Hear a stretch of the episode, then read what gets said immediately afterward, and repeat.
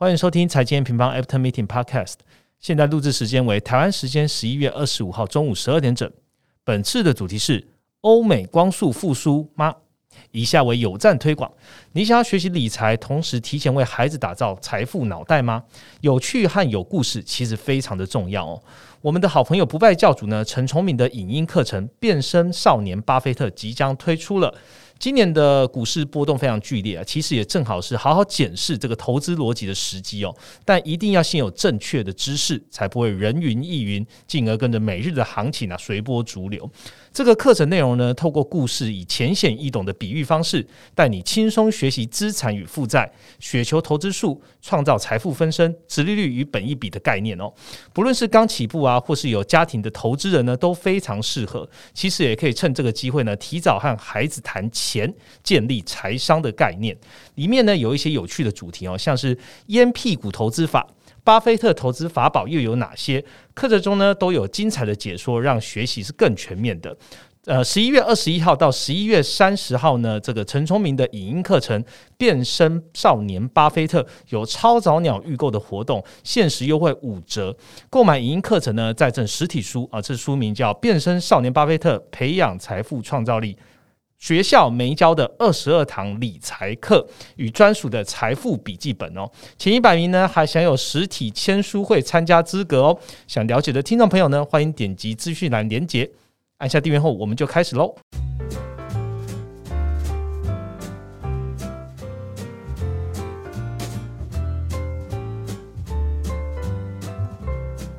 Hello，大家好，我是财经方的 Roger。这个礼拜呢是一个特别的日子。是什么呢？就是 M 平方七岁了。OK，十一月二十三号呢，就是我们的生日。那那一天呢，我们的主持人哦，也是我们的这个品牌长 Claudia 有说了很多七啊，是一个整数的一个故事哦。例如说，一周有七天啊，彩虹有七个颜色等等。那 M 平方的七呢？就是正要跨越一个重要的里程碑哦，那也想要借这个机会呢，谢谢所有支持 M 平方的用户们啊！每一年呢，M 平方都在思考着，诶，用户到底需要什么样的新功能跟新知识哦？我们每一次推出功能之后呢，收到用户的鼓励啊，也都是成为我们下一个里程进步的动力。所以呢，重点来了，庆祝 M 平方的七周年呢，也想要跟大家宣布一个好消息。就是为了让更多人可以体验到这个 M M Pro 升级到 M M Prime 哦，从这个独家报告呢到数据工具的这个全方位功能，我们向老板呢提出了这个延长 M M Prime 的限时升级方案，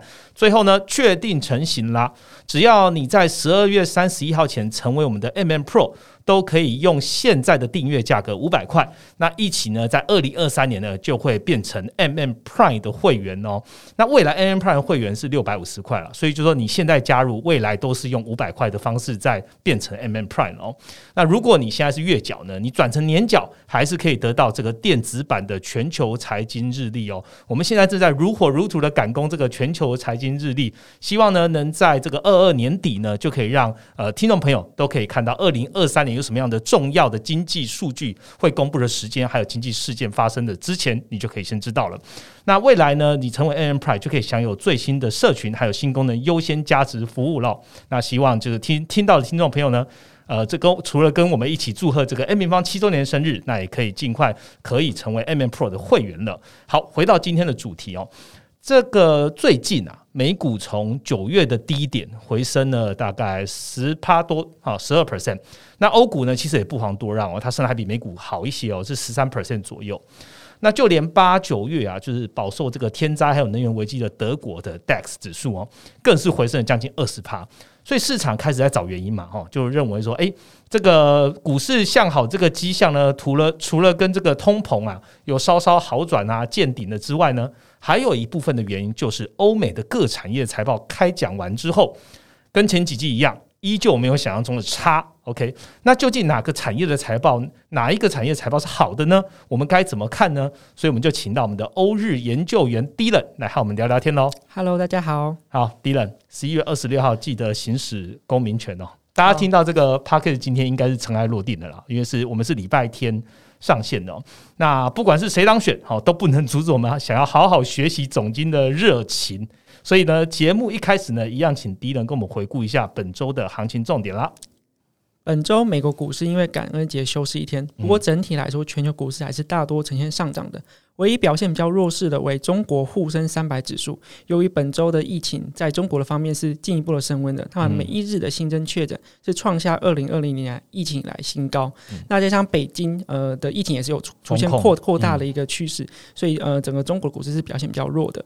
在汇市方面呢，美元指数下跌大概一个 percent，那欧元上涨了零点七个 percent。主要反映说美呃美国的联储会纪要，那在终端利率部分虽然有有所上调，但是在欧洲央行的方面，他们的官员的鹰派的程度是超乎市场预期的，没有错。债市方面，美国十年期公债殖利率下跌到三点七个 percent 左右，也推升了长短天期利差的倒挂比率到七十个 percent 以上。OK，再是原物料方面，本周因为中国的风控消息，然后还有呃。大家对于明年的原油需求的预期是有的时候所下调的，所以呃，在原油方面是连续两周的下跌。那天然气部分则出现两周的上涨，主要反映是美国跟欧洲在呃近两周终于出现比较寒冷的气候，也推升了天然气的需求。嗯。好，谢谢 D 人哦。今天的节目呢，第一个部分我们来讲财报了哦。美股财报季，好，欧股的财报也都公布了。我们就从这两大经济体的财报展望，来看看不同的产业还有类股的投资方向，还有接下来的经济前景哦。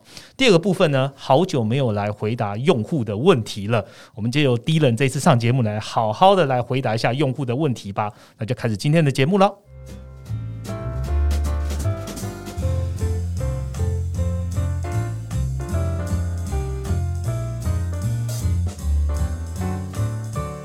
好的，马上进入我们第一个主题哦。在呃进入主题之前呢，也想跟听众朋友说一下，二零二二年呢，其实发生了非常非常多的大事件哦。我们从俄乌冲突，然后中国到现在还在做的清零政策，欧洲的能源危机，各个央行的紧缩，其实都是这个四十年来可能都很少看到的一个状况。所以很多人就称为说，二零二二年为总今年。那接近二零二二年的尾声，要迈入到下一个年度呢？M 平方在全球的股汇债原物料哦，经过这个大幅的这个价格波动之外，我们决定开启了一系列的总金主题报告，带你呢从现在一次展望二零二三年的全球总金趋势哦。那目前这个系列报告已经推到了第二集，那即将呢，低等这一次今天分享的也会出现在我们的 M 平方快报上面，就是我们第三集哦。我们前两集已经推出了二零二三年展望通膨，二零二三年展望原物料。那第一轮今天要跟大家分享的呢，就是二零二三年我们怎么展望这个产业的财报。那讲到财报呢，M 平方之前就有提过嘛，呃，通膨现在见高了，那联准会默默的释放一些鸽派的讯息啊，可能会放缓。那市场呢，对于股市关注重点呢，从原本的估值修正，又慢慢转向了前景修正。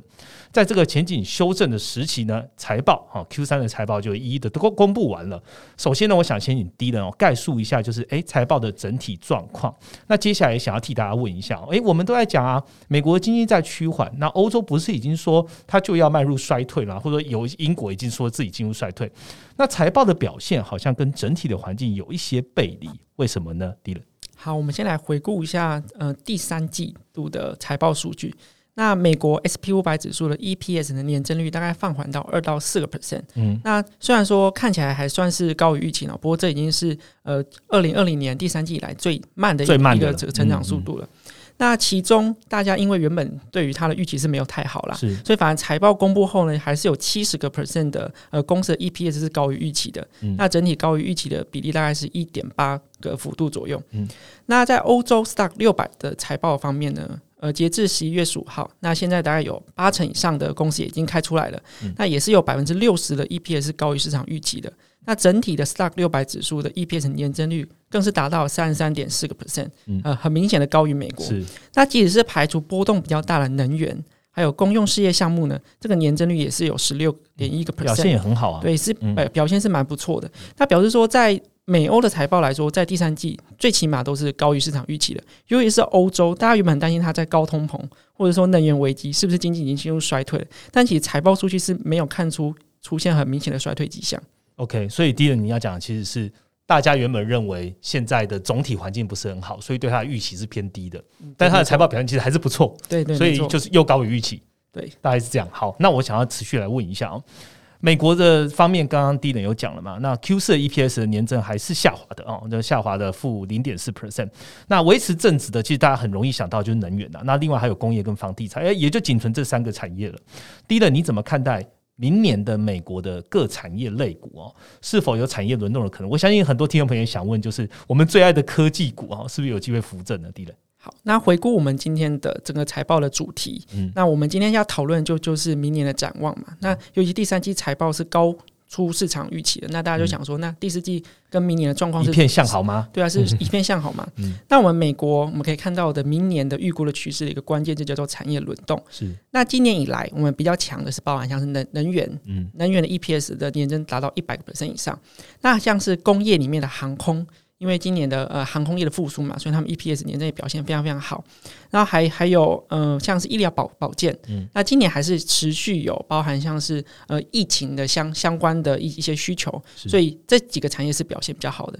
可是我们如果进一步去看到明年的一个展望来看，看这三个刚刚提到的产业，其实明年是会很明显的转弱的，尤其是能源可能会在明年出现负。负成长也是对整体的 EPS 出现负向贡献，就从最原本的最强的的一个贡献，造成最最最弱的一个贡献。那这是整个产业轮动的趋势。那我们可以去关注到今年表现比较弱的，像是金融科技。还有呃非必需性消费，就是所谓循循环性消费的部分，是今年比较弱了。明年可能在下半年会看到一个比较好的一个增速，那也就是反映说，如果明年的年终可以经济一个很顺利的回温的话，这些反而循环性类股或是呃所谓那种跟经济周期波动比较有相关的类股，在明年会出现一个比较好的一个表现。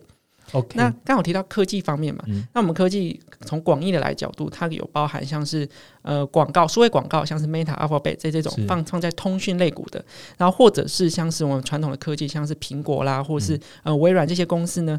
预计整体的营收会在明年呃大概第一季，好或或者说呃明年今呃今年第四季到明年第一季大概是会落地，那在明年下半年才会回顾到他们比较平常应该有的增速。OK，所以说整个大板块的轮动的话，今年表现好的，明年看起来都不会到太好，反而是今年比较受到压抑的。如果明年的总体经济环境变好。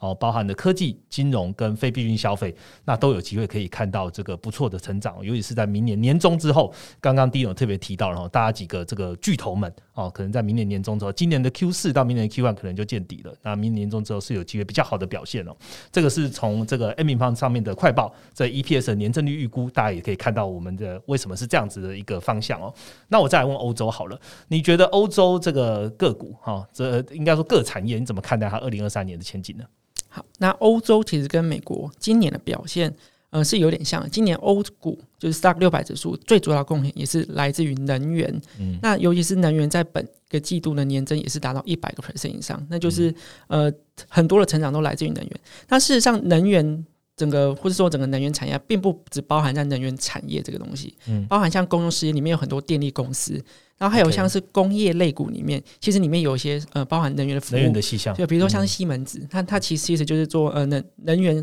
公司的一些服相关服务的。所以整个能源在欧洲现在就是所谓的供不应求嘛，所以能源公司就是他们当然高，对对，他们就是呃需求就是基本上是无限的，像他们产多少就可以卖多少嘛。所以他们整个欧股的表现是比这一季是比。呃，美国还要来的更好的，但是呃，换句话说，就是明年的展望部分，这个状况趋势可能就会反反过来了。尤其是现在是英国啊、德国很多欧洲政府已经发现能源公司赚太多了，他们要课征大概三十到三十五 percent 不等的暴利税。所以其实能源或是所谓公用事业这些这些这些产业在明年的增速可能会受到压抑。那这是美国跟欧洲比较像不的地方。那有个比较大不一样是美国就是呃能源。的增长放缓，但其他产业补回来，像科科技或金融。可是，在欧洲这个状况就没有很明显。主要反映一呢，就是明年其实大家还是比较担心欧洲的衰退风险的。像我们根据我们的统计啊，明年大概呃，总共欧洲统计十个产业里面有五个产业会出现年增的负成长。那即使是正成长的的增速也都不高，所以可以明年的整体的 Stock 六百增速是一路的下滑的。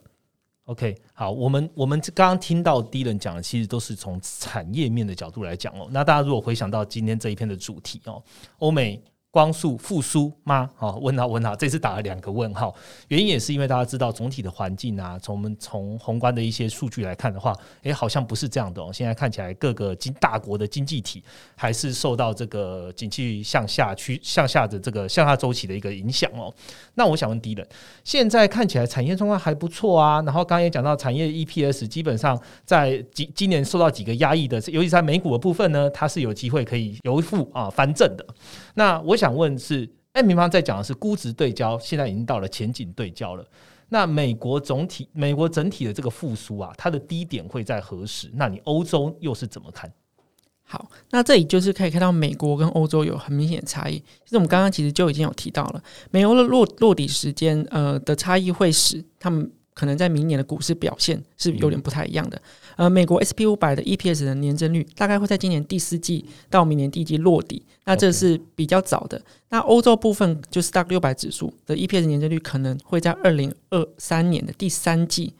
才会出现落底，那明年第二季跟第三季可能都会出现负成长。所以看到美美国是比欧洲大概大概早的二到三。三个季度左右，所以也主要是说，在明年上半年的部分，美国比较有机会看到呃比较好的一个营收前景。那欧洲预计要等到下半年，因为欧洲的制造业的比重是比美国更高的嘛，所以欧洲需要等到下半年制造业循环重启一个向上的周期之后，才有机会看到比较好的表现。OK，好，谢谢低人。所以重点还是在这个制造业循环哦，因为美国比较跟制造业的相应度没有那么高，美国是服务性的，而且美国这这一次受到影响也没有像欧洲这么的大，所以欧洲的时间呢其实是滞后美国的。那希望这个听众朋友呢听到了，也可以这对你明年的布局呢有一些在策略上的一些呃影响，然后你可以去做一些判断。那我想问低人哦，就是说，那刚刚讲完的这个时间点。在我们中长期如果要做布局的话，你建议听众朋友可以先做什么样子类股的布局呢？好，那中长期我们就可以看到，就是今年第四季到明年整全年的展望嘛。那我们刚刚提到美国有个很重要的关键是产业轮动，所以呃，短期来说，原本今年表现比较好的，其实还不会很快的转转弱。那表示说，短期可能还还是以呃防御性类股为主，但明年要布局循环性类股，像金融啊、科技啊，或者是说那些通讯。呃，在媒体的部部分的通通讯，可能要到明年呃下半年，就是经济的情势有比较明朗之后，才开始做布局。嗯，那不过我们还是要提醒，就是根据过往的经验，你看到呃，不管是说制造业周期的下行，或者全球经济还有波动这个不确定性的情况下，其实前景修正是还会再持续一段时间的。美国跟欧洲都一样，当然美国可能时间会再短一点，欧洲会再长一点。那这段时间就是呃，还可能会出现反复震荡。那就是我刚刚讲的，就是这段时间还是以防御性为为主。那明年经济开始明显回温的时候，才布布布局相关的循环性类股。OK，好，谢谢低人跟我们的分享哦。低人刚刚讲的内容呢，基本上都在我们这个二零二三年展望的系列三这一篇快报中。所以听众朋友听到这个内容呢，如果你想要了解，呃，刚刚一言以蔽之，到底低跳的数字是什么呢？可以直接到快报上面来看哦。我们刚刚讲到二零二三年的全球总金趋势的这个系列主题哦。低人现在这一次发布的是第三篇，是我们的产业财报。接下来还有几篇重要的议题，请大家也可以跟着我们一起 follow。那也可以加入 M M Pro 的会员，你可以直接在上面去收集这全部的系列主义报告。当然，在十二月底之后，也可以直接变成我们的 M M Prime。会有什么主题呢？呃，第一个是黑马经济体啊，接下来我们会讲。再来就是美国经济，我相信全部人都要看制造业。OK，未来趋势三大对焦最新的状况，全球的货币政策。还有股债配置，我们几乎每个礼拜啊都会有一到两篇的内容呢，是这个全球趋趋势的这个总经趋势的这个主题报告。那也欢迎听众朋友跟我们一起来 follow up 下去喽。那这是我们第一个主题的内容喽。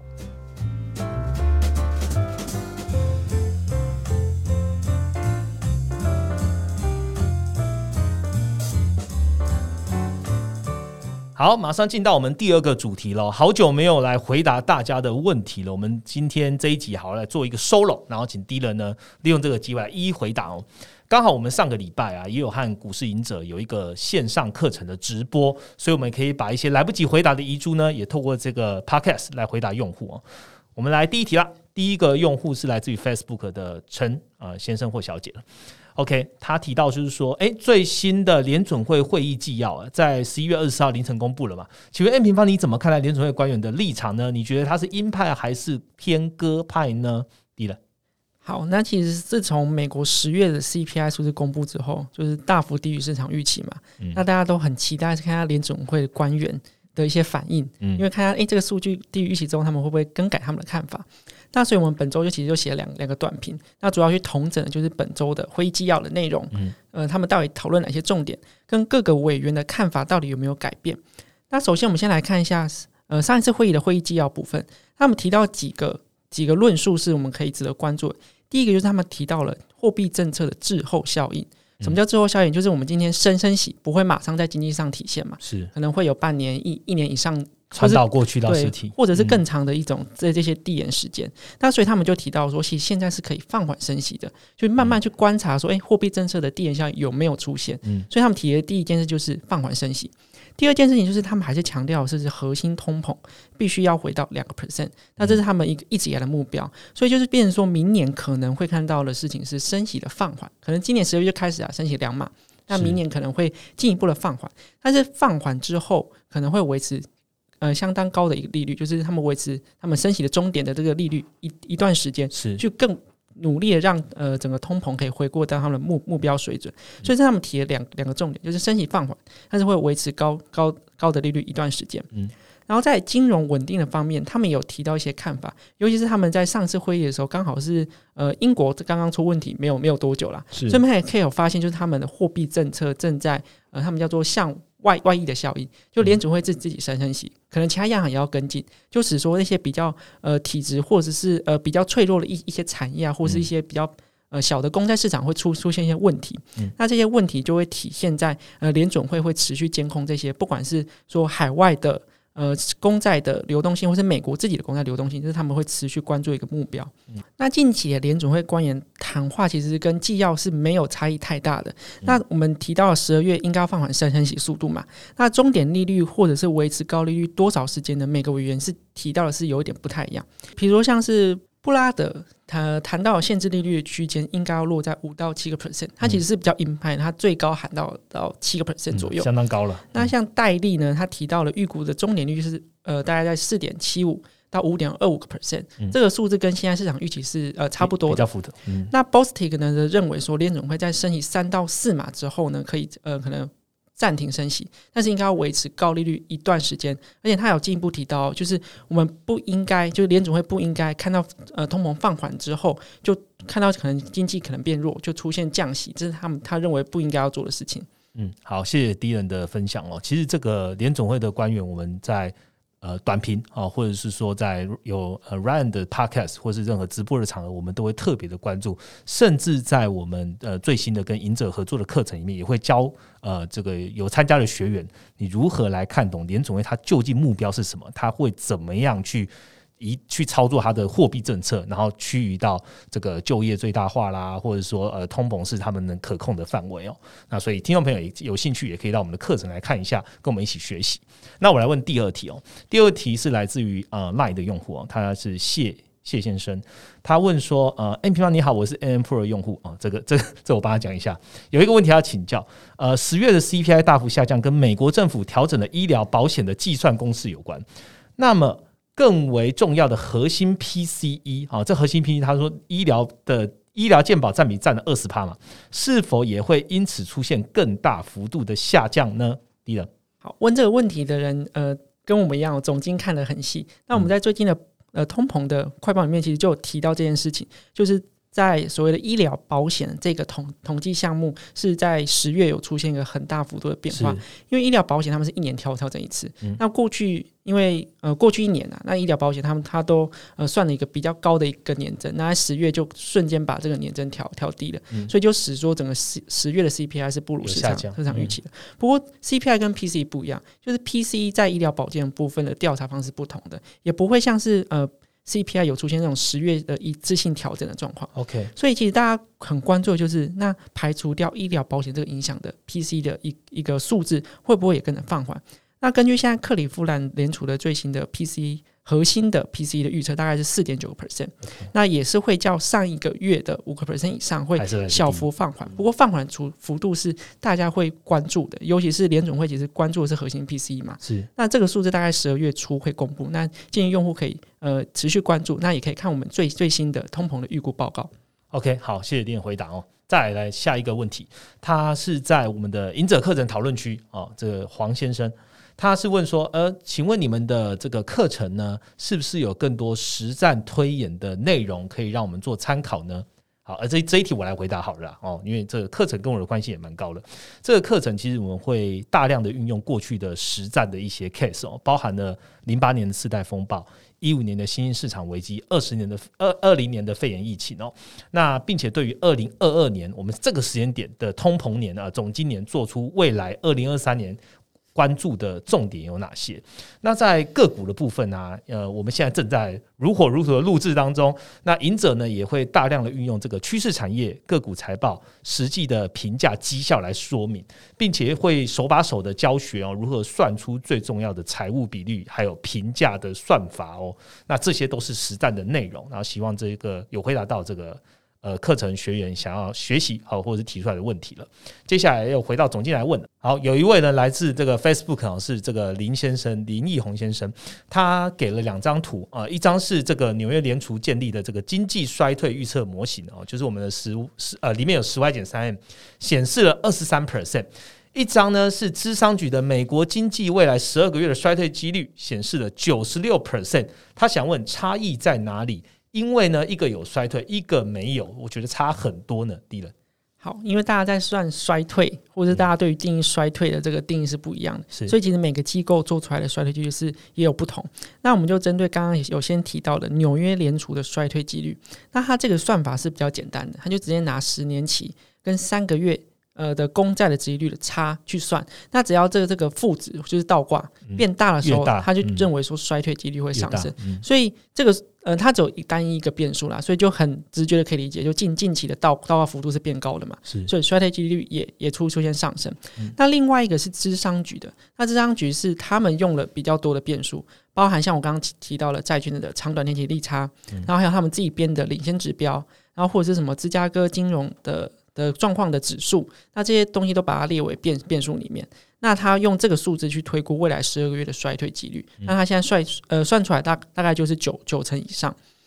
那除了这两个机构之外，其实还有很多不同的衰退几率。那我们可以介绍一下我们 A 平方网站上面呃其他的一些衰退几率的统计。第一个费城联储。它有根据专业机构的调查，就是它每一季都会去呃询问每个专业的呃预预测者的的一些相关数据，然后他有去算一个叫做焦虑指数。焦虑指数意思就是说，如果焦虑指数越高，就是比方说下一届 GDP 的呃季季增率出现负成长的比例就越高。那目目前他们根据他们最新的调查，这个焦虑指数在明年第一季大概是四十七个 percent 左右，也就是说有很多人其实认为，不管是说放缓啊，或者说竞竞争年率负。负成长那是会发生，然后这个数字也是二零二零年以来的一个比较高的一个水准。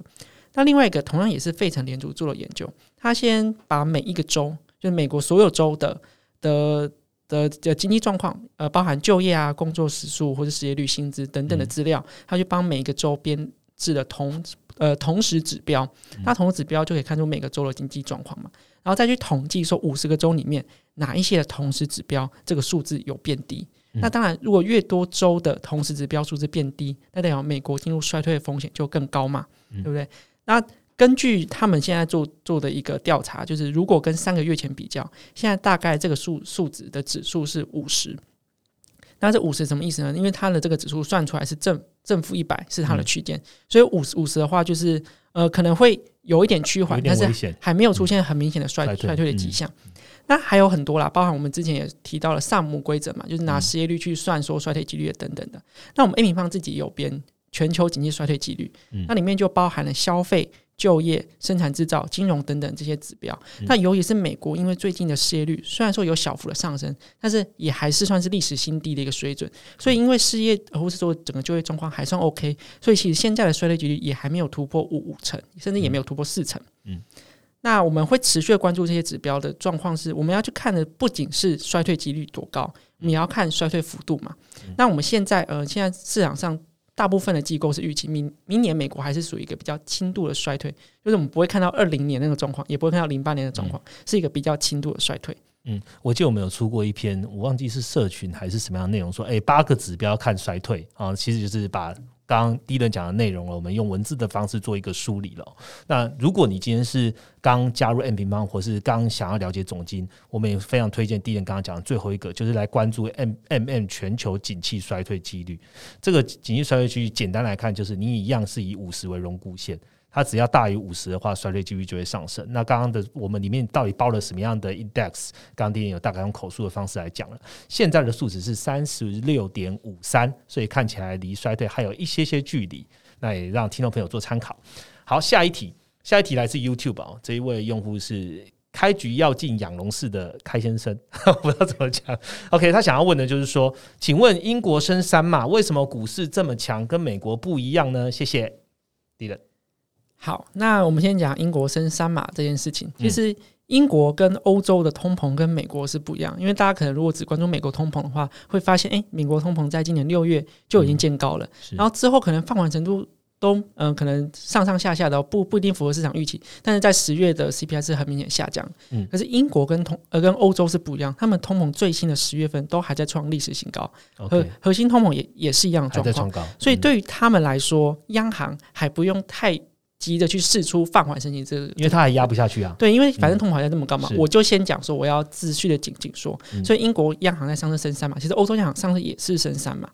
那至于讲英国股市为什么这么强，其实英国蛮有趣的，因为他们不管是说英国央行啊，或是说他们的财政部自己都是估明年的 GDP 会衰退一个 percent 以上，但是衰退幅度在英国央行认为会长达两年嘛，所以其实经济是很悲观。那股市为什么会这么强？我们其实可以看它的股市组成，比如说他们其实第一大的呃，像是他们富富时一百指数的第一大持仓其实是壳牌，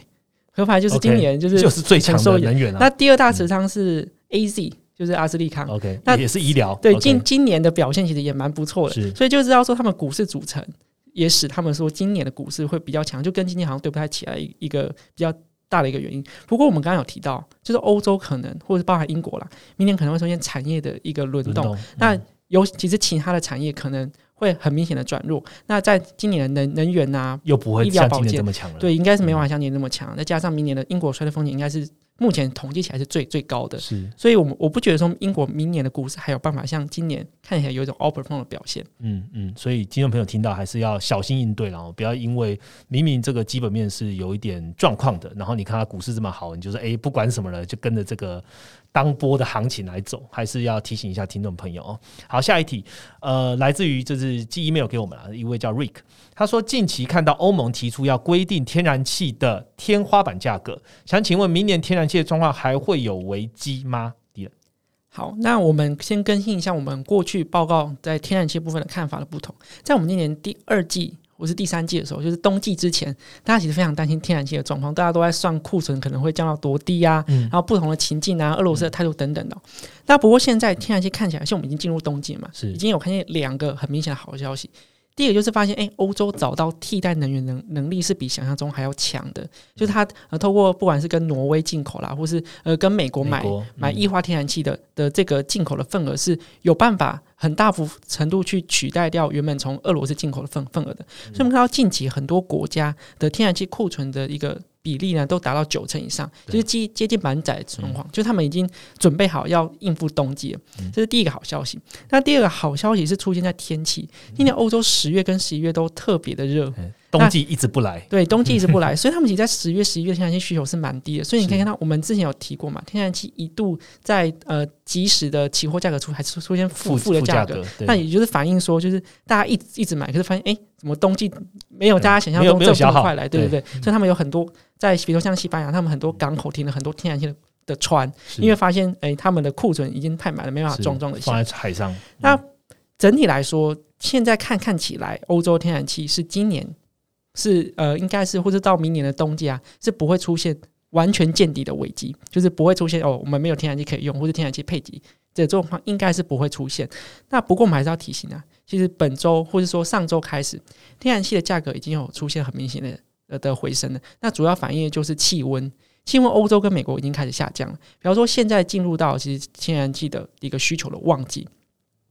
那在旺季情情况下，天然气还是有可能出现一个价格波动的。好，那整体来说，我们在最新的原物料十张图明年展望这个报告里面有提到，我们对天然气的看法，就是短期我们觉得最坏的情况已经结束了，就是应该是不会出现天然气需要配配给的情况。那后续的波动可能还是会高于长期平均的，因为现在呃欧洲还是在大量采购天然气。那这是我们对于明年天然气展望的看法。好，谢谢迪伦哦。那本周的一周一图表呢，也跟我们今天讨论的主题非常有相关哦。我们今天要跟大家分享的是花旗盈利修正指数以及 M N 制造业周期指数这两个合在一起怎么看呢？迪伦，花旗盈利修正指数的计算方法为上调 E P S 的公司比例减掉下调 E P S 的公司比例。那该指数只要大于零，代表说整个分析师对于企业盈利展望是比较乐观的。反之，如果这个指数小于零，就代表说分析师是持比较悲观的看法。我们进一步将花旗盈利修正指数跟 AM 制造业周期指数相互比较，我们可以发现，在制造业周期上升的时候，市场是会比较乐观的，也就盈利会向上修正。反之，当制造业周期下降的时候，市场会比较悲观，盈利指数会下跌。那现在的状况就是处于制造业下降周期，所以我们看到近期的市场对于盈利的预期也就有出现下调的趋势。好，谢谢 D 人参加我们这一次的 Podcast 的录音哦。在节目的最后呢，也要跟听众朋友最后说一下，其实 M 平方啊，从过去到现在一直都很致力在推广总经教育，所以也相信我们的 Podcast 听众朋友呢，有很多也是跟我们在一起学习的学生啊，或是研究生。学生们请注意啦，M 平方的寒假实习计划招募要开跑喽！其实呢，我们有不少的研究员呢，也是从实习计划开始的哦。加入这个研究部的实习计划呢，基本上你可以从零到一的开始学习。我们的研究员呢，会一步步的引导你这个研究的步骤。那整个实习计划呢，是希望能够带领你完整的了解独立研究应该要怎么做，并且呢，进一步能学习如何撰写研究报告。那如果你是对品牌行销比较有兴趣的，我们也邀请你加入营运部的实习哦。除了可以参加总经内容的。社群经营啊、专案规划啊、用户互动之外呢，你也可以了解实际参与整个公司运营的各种 know how。那这个实习计划其实很扎实哦，我们不是随便说说的，所以我们希望也是准备好，至少准备至少八个月的实习时间。那每周呢有二点五天的时间，都可以在 M 平方这边跟我们一起进步啊。那有兴趣的听众朋友或学生呢，欢迎点击资讯栏的连接，加入我们的实习行列吧。那本周的内容就到这边，如果喜欢我们的话呢，下方给我们五颗星评价，并且给我们评论，让我们可以做的。更好，我们就下个礼拜见了，拜拜，拜拜。